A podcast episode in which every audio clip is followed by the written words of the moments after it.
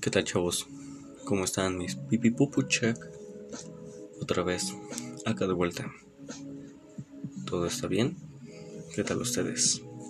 Hace tiempo que no, que no hablaba con ustedes, chavos. ¿Cuánto pasó? ¿Una semana? ¿Dos? Creo que tres, no lo sé. Pero bueno.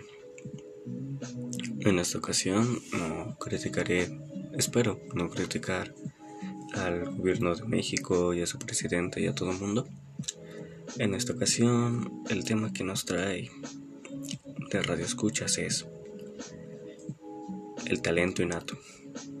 El talento como traducción es una habilidad que se aprende con facilidad o que no requiere de mucho esfuerzo. Una traducción para que en la vida real sea un poco errónea, porque claro que sí. Para empezar, ¿existe el talento innato? Muchas personas dirán que sí. Muchas personas dirán que no. Pero la realidad, o bueno, el punto de vista mío es que no existe tal cosa como el talento innato. Tal vez estén pensando en ejemplos como como Beethoven, como Mozart, como los Beatles, como Messi, como Cristiano Ronaldo, personas que parece que nacieron para eso, pero la realidad es que no, no es así. La realidad es que todo es el, el tiempo que estos chavos, desde niños, desde niños les desarrollaron una habilidad o les ayudó algún familiar. En el ejemplo de Mozart fue que toda su familia fue cantante se dedicó a la música y esto le ayudó bastante. En el ejemplo de Beethoven, su papá lo metió a clases de violín, de órgano. Desde muy temprana edad, eso hizo que desarrollara una gran habilidad. En el caso de Messi, sabemos que su abuela lo incitaba mucho a jugar fútbol y este pues se desenvolvió en el campo. Cristiano Ronaldo de igual manera entonces, todos estos ejemplos que les digo son para que vean que no existe algo como el talento desde la cuna, ¿sabes?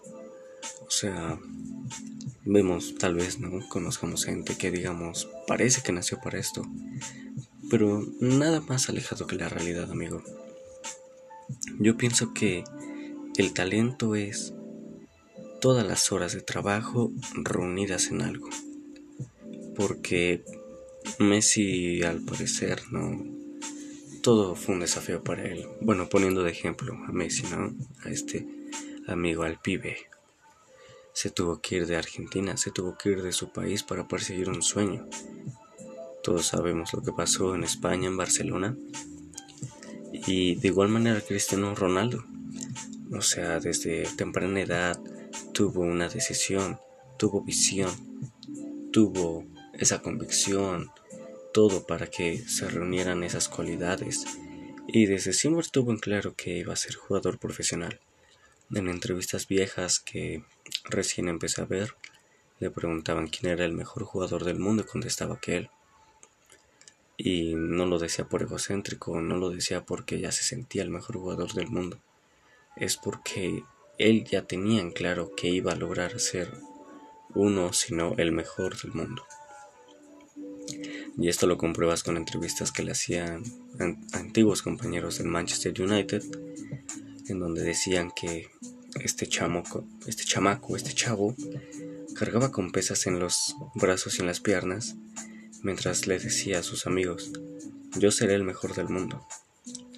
Y esa es una prueba de que no existe el talento de la cuna, no existe el talento nato, sino el entrenamiento el entrenamiento es todo en esta vida, ¿sabes? Porque no vas a llegar con Steve Curry, pongamos ejemplo. Si es que nunca hubiera entrenado básquet, si es que nunca se hubiera dedicado a esto, y tal vez sea un trabajador normal, alguien, un tipo común. No vas a llegar, le vas a dar un balón de básquet y le vas a decir, oye amigo, haz un tiro de tres. Claramente te lo va a fallar. Pero ¿Qué es lo que hizo espectacular este hombre? Claro que sí. Es el talento. No es el talento más. no es el talento, amigo. O sea, él se pone a practicar 500 tiros diarios. 500 tiros diarios, amigo. O sea, estás de mente para practicar eso. Yo con 300 tiros ya me empieza a doler la muñeca y digo, hasta aquí dejamos. Pero, ¿te das cuenta de eso?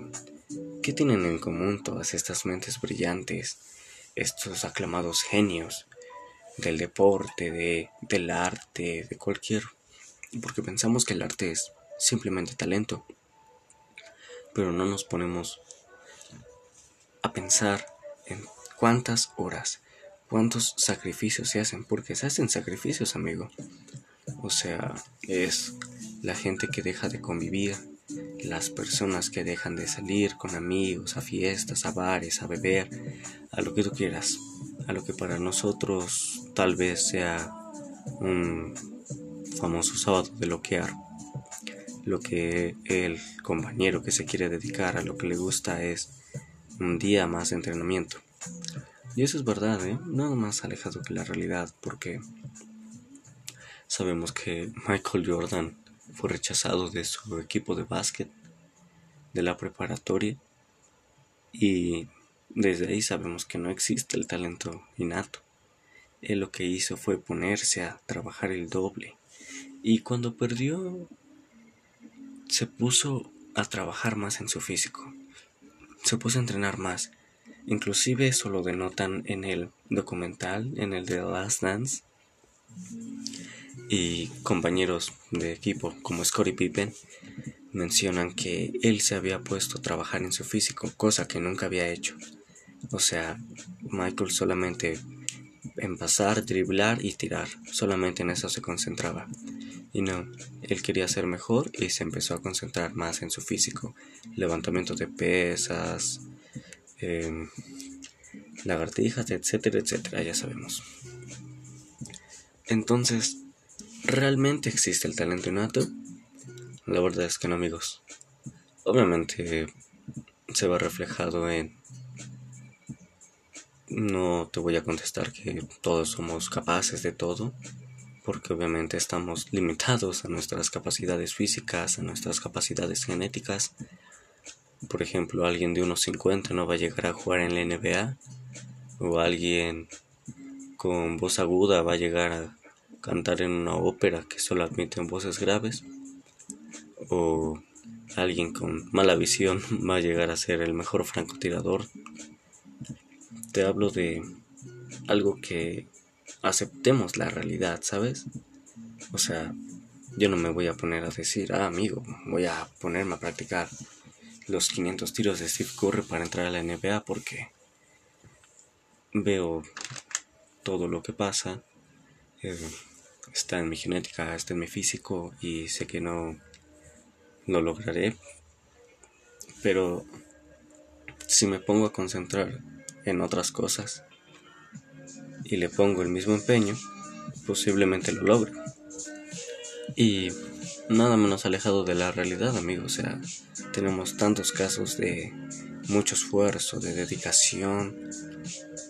Otro caso ahora en el arte, en el ámbito del arte, es nuestro querido amigo Guillermo del Toro, este aclamado director. No se hizo famoso de la tarde a la mañana. Se la pasó trabajando en producciones de Televisa, eh, de maquillista. Él tenía en claro, tenía claro desde pequeño, porque no es que haya nacido con el talento, sino que su familia le facilitó muchas cosas. Por ejemplo, él cuenta que tenía una revista de monstruos en donde aprendía, en donde veía todo eso. Y practicaba con maquillaje de su mamá para personalizar estos animales místicos. Además de que sus padres le facilitaron una cámara y ella es en donde comenzó sus primeros rodajes. También en su primera producción de Hollywood, él afirma que fue un desastre, más que Trabajó para Cinemax, una casa productora de Los Ángeles, de dos hermanos. y dice que le complicaron mucho las cosas, no le dejaron hacer bien su trabajo, le complicaron todo para que se atrasara más, para que no lo dejaran, porque él es un director muy minucioso, eso significaba más dinero, más tiempo por las tomas, porque él buscaba más originalidad, porque él buscaba lo que tú quieras, más realismo en sus obras. Pero él se dedicó, él entrenó, él buscó. Recordemos que él tiene un diario en donde tiene anotaciones, en donde tiene dibujos, en donde tiene todo esto. Porque rápidamente, o sea, para la forma del agua tardó cinco años en el diseño. Cinco años y literalmente no le pagaron nada para dirigir esa película. ¿A qué me refiero con esto?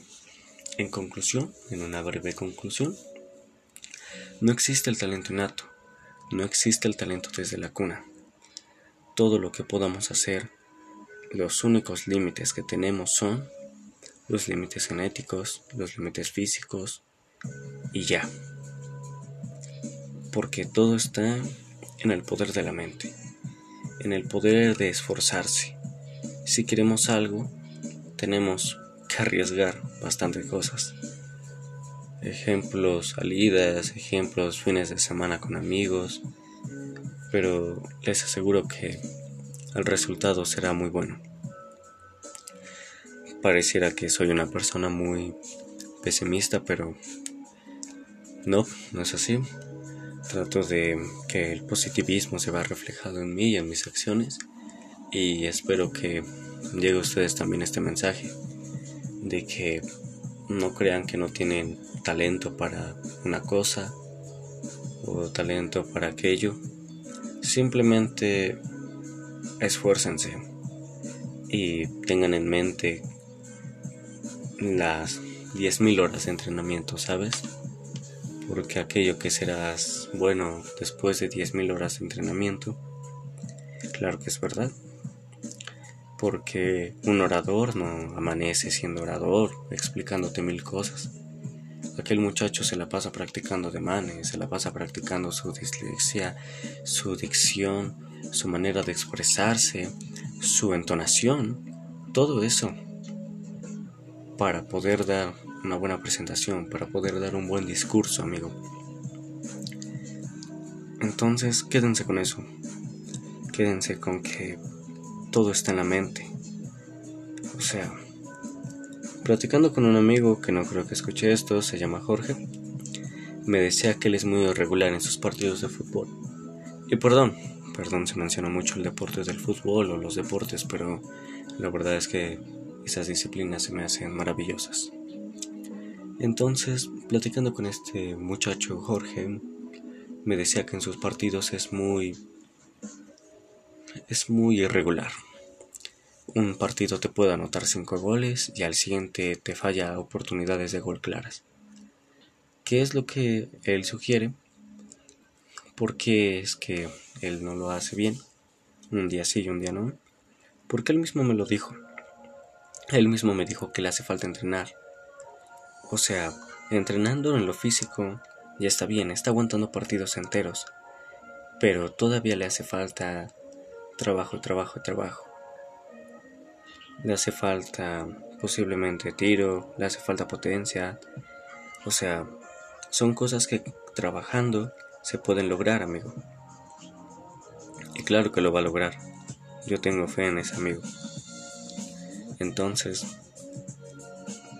ya para cerrar, para no hacerlo más largo, solamente su límite es lo genético y lo físico. De ahí en fuera pueden lograr lo que sea. El único límite es el cielo. Sin nada más que agregar, espero les haya gustado y hayan llegado hasta el final. Posiblemente se vengan cosas con un amigo. Y gracias por escuchar a esas 10, 12 personas que están acá. Les mando un saludo y espero se encuentren bien. Mi nombre es Brandon y hasta la próxima.